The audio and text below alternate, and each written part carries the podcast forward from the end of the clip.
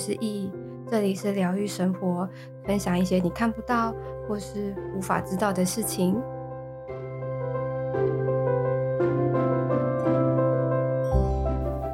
嗨，大家，今天呢，我们要讲，因为上次我们讨论到就是关于我那时候灵性开启，然后被吓烂的部分，然后这今天我们就要讲偏后半部，就是关于我如何就是。厘清这件事情，或者是对这件事情有一个相对清楚的方向的部分。那其实那个时候啊，我就是非常慌张，而且我还以为我就是得了什么精神病之类的，我还去看了精神科，然后就给我镇定剂。但是吃了镇定剂之后，其实也没有什么太大的帮助，就还是一样看得到，然后还是一样很很焦虑这样子。然后后来我家人就带了我去那种。乩童的那种地方，然后就问，然后那个三太子是说我的时机已经到了，那我就想说，诶，那那那这件事情可不可以强制的把它关掉？就是我还是想要变麻瓜。那三太子就说，哦，好啊，可以啊，我可以强制帮你关掉啊，但强制帮你关掉之后，你就变成命运坎坷，就是未来之后。那我听到命运坎坷这四个字，我想说，哦天哪，那那嗯没关系，那那先不用，反正这件事情。也没有到多大的阻碍啊，毕竟命运坎坷听起来感觉我未来就是会到火车站旁边去 去要饭还是什么的，所以我想说，好好，那那那那就先这样子。而且就是问了很多个神明啊，然后包括呃宗教、佛教啊，或者是道教，因为我家我爸妈刚好都是各半，所以佛教跟道教其实我们都有去问，然后他们有看了我一些什么呃命运的那种就是。注，反正他们总偷偷的意思都会是天注定，就是你时你时间要到了，就是你得要做这件事情，然后你得要开始修行啊，然后开始锻炼自己的内心啊，然后可能要去宫庙要去做，就是不是说要去帮别人问事什么的，反正就是去帮忙啊，做一些付出这样子，然后。那个时候其实他们都是这样讲，那我也就听，我觉得哦，OK，好，我了解。然后那个时候其实我一直，因为我本身无神论，所以我对这件事情处于一种半信半疑的状态。可是当这件事情很实际的发生在你身上之后，就你不得不信。但是就基于无神论，所以我这两个其实那时候非常的冲突，然后也很很冲击我的那时候的人生状态。但是那时候那时候只是基于心理上啊。那因为我之前说，因为我车祸嘛，所以那个时候算是人生最幸福的时候，就是在金钱方面。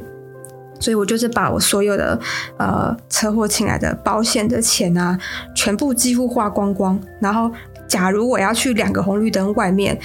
就等麦当劳。买个东西吃，我就是坐计程车去，坐计程车回来，然后我还跟那大哥讲说：“哎、你帮我两个红绿灯停就好。”他说：“哈。”我说：“嗯，对，因为我就是背背佳，身体就是不。”没有办法久走久站，你就帮我再去那边，我买麦当劳啊，就再回来啊，你就在门口等我，这样就是诸如此类，就是那种挺荒谬的事情。但是那时候算是很很幸福的米虫啊，没有任何压力的米虫，然后还有就是很有钱的米虫的部分，所以在。物质层面是非常的丰盛的，但是在心灵的层面，就是当你吃饱喝足了，网拍也都买了，你也不知道买到不知道要买什么的时候，就心灵其实是非常的匮乏的，而且有时候你还会看到一些一些你你不不想看的东西的时候，就是那时候状态其实是非常非常的糟，因为内外在它非常的冲突。那可是那个时候还有另外一点，就是说，呃，如果对方的能量过强的话，其实我会起一些生理反应。但那生理反应不是说呃正常男女的那种，而是我会有时候会干呕，有时候会盗汗。就是那那个时候很很严重的是，只要一出现，或者是就连气场偏弱的，其实他只要一靠近我，可能两个手臂长，我就会马上有有。就是生理的状态出现比较轻微的，就是盗汗，或者是凉凉的。那如果比较严重一点的话，可能就会干呕，然后呕吐。可是你知道，像有有时候我可能在路上逛个街啊，也不是逛街，就是逛到下一个红绿灯去逛个 seven 什么的。那如果他一靠近啊，其实我没有办法跑，因为那时候我背着背夹，我就只能 OK，那就是先在路边干路边干呕一下下，然后等到生理好一点，然后再走。所以我其实要躲也没办法躲，他就是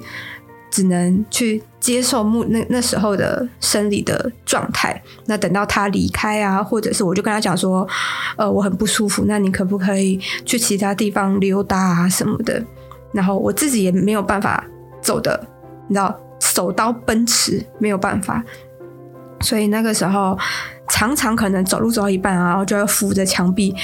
就别人会觉得我好像什么月经痛啊，还是什么人不舒服啊什么的，或者是哦背痛这样子，就但其实只是都是因为那些呃他们的气场能量过于的强大，然后加上我自己还没有办法很实际的去去。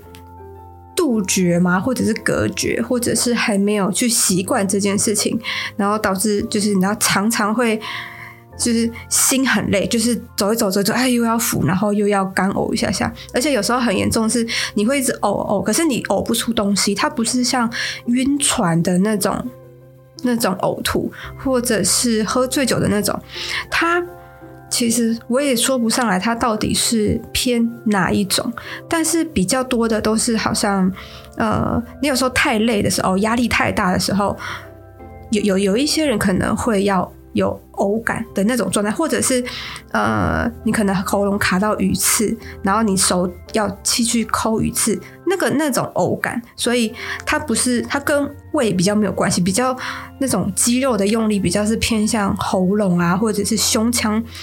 或者是咽喉的那个部分，还没有到胃这么的下面，所以那个时候就是很很频繁的这样，而且有时候会这，但都吐不出东西。我有尝试过，如果我都吃饱的状态，但也呕不出个什么所以然来，就连胃酸都没有。而且有时候会呕到，就是你会一直一直落泪，但落泪不是说很难过的哭啊，或者是呃很激动什么的，它就是是一个生理反应这样子。然后可能，但之后有比较。习惯一点点，就是啊，他来了，我知道我等一下要要准备要呕吐了，我知道准备等一下要要爆汗了。然后当你有个心理准备之后，你的呕感好像你就是可以接受，它就是像像呼吸啊，或者是像喝水的那样的一个状态，或者是当你喝珍珠奶茶的时候，你说 OK，我等一下要喝珍珠奶茶，所以等一下会有珍珠，那就不能一口气像喝绿茶的那样子的吸法，那就是你要舌头顶一下你的就是。那个食道那边，然后让珍珠囤积在你的口腔，然后你才能咬珍珠。就是比这这就是讨论到这么这么细微的差别这样子。可是那个时候就已经开始慢慢的适应，然后开始慢慢的理解。但是我那时候还是没有对于自身有任何的保护力，因为毕竟没有任何的概念。然后有时候可能经过有一些地方在办丧事啊，或者是。就是那种状态，包括可能那种神明要去迎驾啊什么的，会有鸡桶的那那种的状态的时候，我也会有身体的不适。反正到后期啦，其实都是比较偏向 OK，我我觉得好像准备要有了，那就会有一个心理心理准备，然后就开始有一些生理反应，然后生理反应下下之后呢，他就会离开，然后我也就恢复正常，然后那个时候频率。如果我没有出门的话，大概一天也会有一两次，就是你在家里。可是我到外面的话，也要看地方。就是我觉得榕树下会比较多，但我也不那时候也不知道为什么。但是到就是现在我知道，因为榕树其实它是招阴的一棵树，所以但那时候你的公园毕竟很多地方都种榕树，大部分啦。所以我知道常常在逛公园的时候，就是会常常经只要经过那个地方。每经过必偶，就是这这这在那个之后，我才去查，然后才知道说哦，榕树它其实是一个偏招阴的一一一棵树吧。所以，但但我也不打算要去回避，因为如果我回避了，那这个状态我就不会熟悉，不会熟悉，难道我未来之后经过榕树我都要闪一下吗？那我觉得也没有那必要，所以我也就是。自然的去经过，然后自然的会发生生理状态的不舒服，然后去适应，然后这样的一个状态，然后看我自己什么时候能够让这件事情习以为常。但是其实，呃，那个时候应该有个呃八九个月左右，就是应该说八九个月的适应，然后到习惯，然后到呃像现在这样子，就是我我可以控制，就是持续这样的锻炼，大概八九个月。因为其实前期不适应，然后一直到后期，就是我开始呃。做冥想啊，然后开始上网查说要怎么样保护自己啊什么的，然后他们就说哦，你要想象有一个光，然后从你的头顶，然后照射下来，然后你要想象那个光慢慢的呃包围你的身体。然后那包围的感觉，你也要想象，就是偏温暖，然后白白的，然后从头，然后慢慢慢慢包围，然后包围到你的全身，然后包围到全身之后呢，你再去增加这层保护膜的厚度。那其实我刚开始在练习这件事情的时候啊，我很会很容易走神，然后也很容易的呃，就是不知道现在到底我包到哪里。然后或者是心思会偏掉，然后速度也会很慢。可是当如果真的要去实际用的话，其实也许你你就是要非常快速的，像可能有人打你，你就要很反应的手拿出来挡的那种速度。然后我就会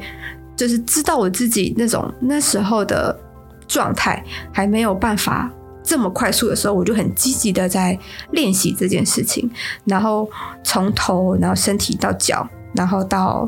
整这个膜的温度啊，然后这个膜的厚度啊，反正前前后后这样子练习，就大概八九个月，我才能比较呃，也不能说掌握自如啊。但是如果真的有遇到什么样的状况，其实我是可以呃保护我自己的。然后，但是要保护其他人，其实那个时候还没有办法，那个时候就仅止于自己的部分。所以在那个时候。到后期啊，就是八九个月过后，其实我比较就能够知道说，哎、好像好像有不舒服了，那我就要开始做准备。然后大概从头的那个光，然后一直到增加厚度，前前后后就大概两三秒，就是有点已经好像可以上手了这样子。然后八九个月之后，就比较没有这么多的偶感了，但是。更糟糕的一个情况出现，就是因为我不断的练习，然后不断的去以为是保护自己，但殊不知，其实在这个八九个月的过程当中，其实慢慢的我的能力也增强了。因为其实，在刚开始的时候啊，我看到的都是雾状的，就好比像呃。文文文大山上的那他们那个学校有时候会起雾，可是那个雾很奇怪，它不是你眼睛看过去全部都是雾，它就是在某一个区块，然后白白的、半透明的，然后灰灰的，它就是在某个角落，或者是在路边的某一个地方，就那那个那就是那个样子。那当然白天因为有阳光的关系，它就会变得更看不清楚，但并不是它不在，因为其实白天跟晚上。他们它的状态是一样的，仅止于它的就是光线的关系。因为你一个半透明白色的东西，你放在阳光下，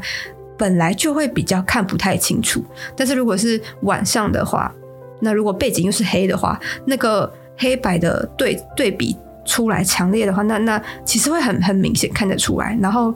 那八九个月的锻炼已经到可以看到形体，但那个形体也仅止于是。形状，它没有很确切的五官，或者是任何身体的构造的细节，包括头发也没有，它就是很像一个人的影子的那样的一个状态。然后那个状态，那个影子其实也边边也是糊糊的、雾雾的，所以有有时候你就会看到可能像影子那样的的形体。那那也许是半身的啊，或者是全身的，或者是你就是知道他就是少了某某某某只手，或者是某只脚，或者是你就是知道他的胸可能有某些地方是缺失的，但是你你没有办法确定，他全部都是像剪影的那种样子。然后那时候其实我有点傻，因为说，哎，我我我不是只是仅止于要保护自己吗？但为什么却却？好像越来越清楚，好像这个事情好像也是挺挺嗯汤的，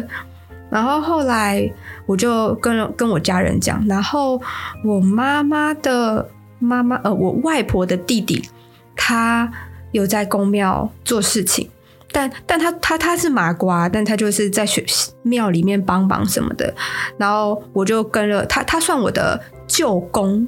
他是我外婆的弟弟，这样。然后我就是问问他说，就是我我目前的这个状况，然后我就特地哦，我我人在台北，我特地跑到台东，然后他们的宫庙，然后去问了那边的他的那那间宫庙的师姐。然后他就说：“哦，你这个就是时间到啦啊，你有在修行哈？”我就说：“嗯，什么叫做修行？”他就说：“你就是自己要冥想啊，然后去静心啊什么的。”然后我就把我的整个心路历程，就是都跟那位师姐讲。他说：“啊，你这样子对啦，对啦，你这样做没错啦啊。”一方面保护自己啊，另外一方面你的能力也会加强，这是必然的，因为你的修行是这个样子。我想说，哎、那那那有什么方法可以让我的这个能力减退啊，同时也保护自己吗？他说，嗯，没有。我说，哦哦，好哦，那那现在要怎么办？就是我不想让我的能力增强。他就说，啊，没办法，你这就是时间到了，你就是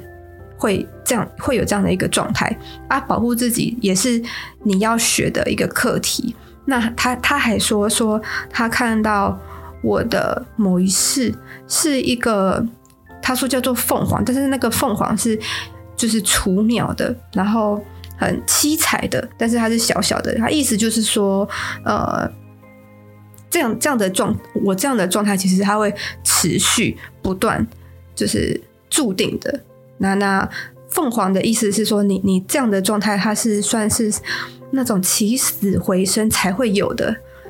的事，就是当你有濒死经验之后，你才会得到了这样的一个状态跟这样的能力。然后他说：“啊，你是不是有什么类似濒死的经验，或者是感觉命快去了的的事情啊？”然后说：“哦，对啊，啊，就是我之前车祸啊，怎么样怎么样。”说：“啊，那就对了，那就对了啊，你你看你事情都发生了啊，也就是刚好有有这样的一个你自己。”领悟的修行，那你就是继续继续执行这样子啊，你也不要去管说你的能力会不会增强，反正时间到了，你自己就会知道你该要怎么做了。我说，嗯，哦，好，但是我无神论诶。他说没有关系啊，反正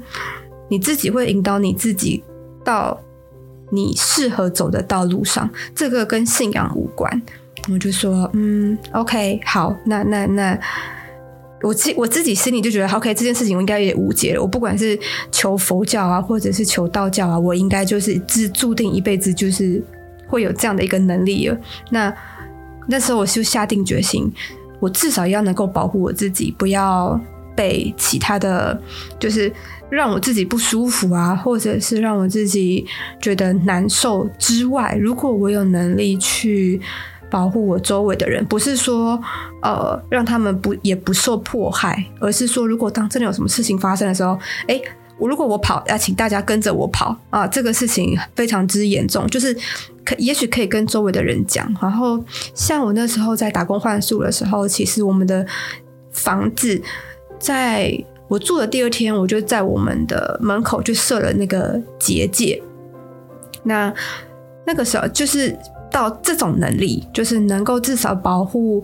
呃，我居住的地方啊，或者是我长期待的地方。那空间的部分大小，这个就还要再练习，要再锻炼。但是至少可能四个双人床的那种大小，我应该都还可以去在我的保护能力的范围。呃，以现在来讲啊，但是当然就是从过去啊，不断的。练习啊，锻炼，然后一直到现在。当然，我觉得未来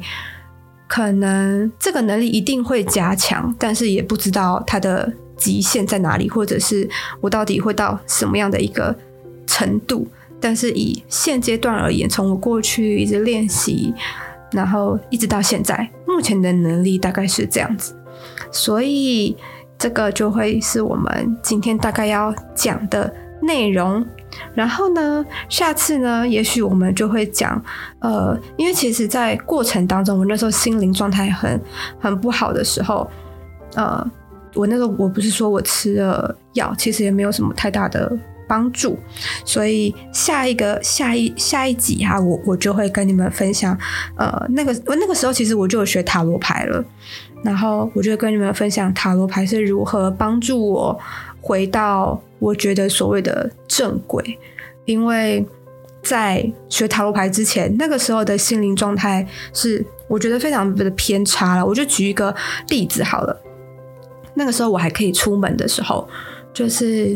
可能一个下午，可能逛个街还行的那种状态。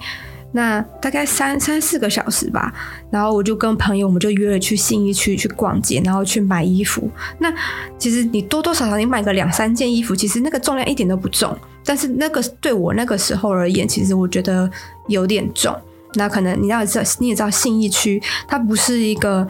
它会有一些户外的地方，就是必必须要曝晒啊，然后要走路啊什么的。它没有很多的手扶梯跟电扶梯，或者是很多地方可以坐着。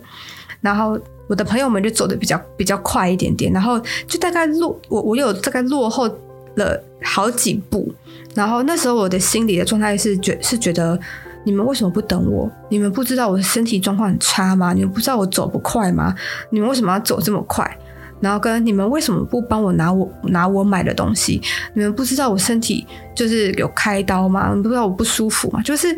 那个时候的思维到这么的，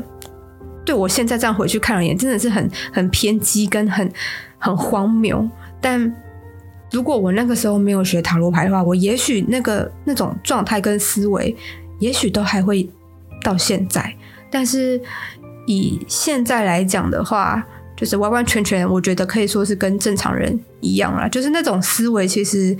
是真的，我觉得是透过塔罗牌，我对我自己的梳理，然后不不间断的不断的了解自己，然后厘清自己。最终得出来的这个结论，所以希望你们可以期待下礼拜的 podcast。如果你也喜欢今天的内容，可以到 Apple Podcast 评分五星或是留言。有任何问题，也可以在 IG 私讯我，我都会回复你哦。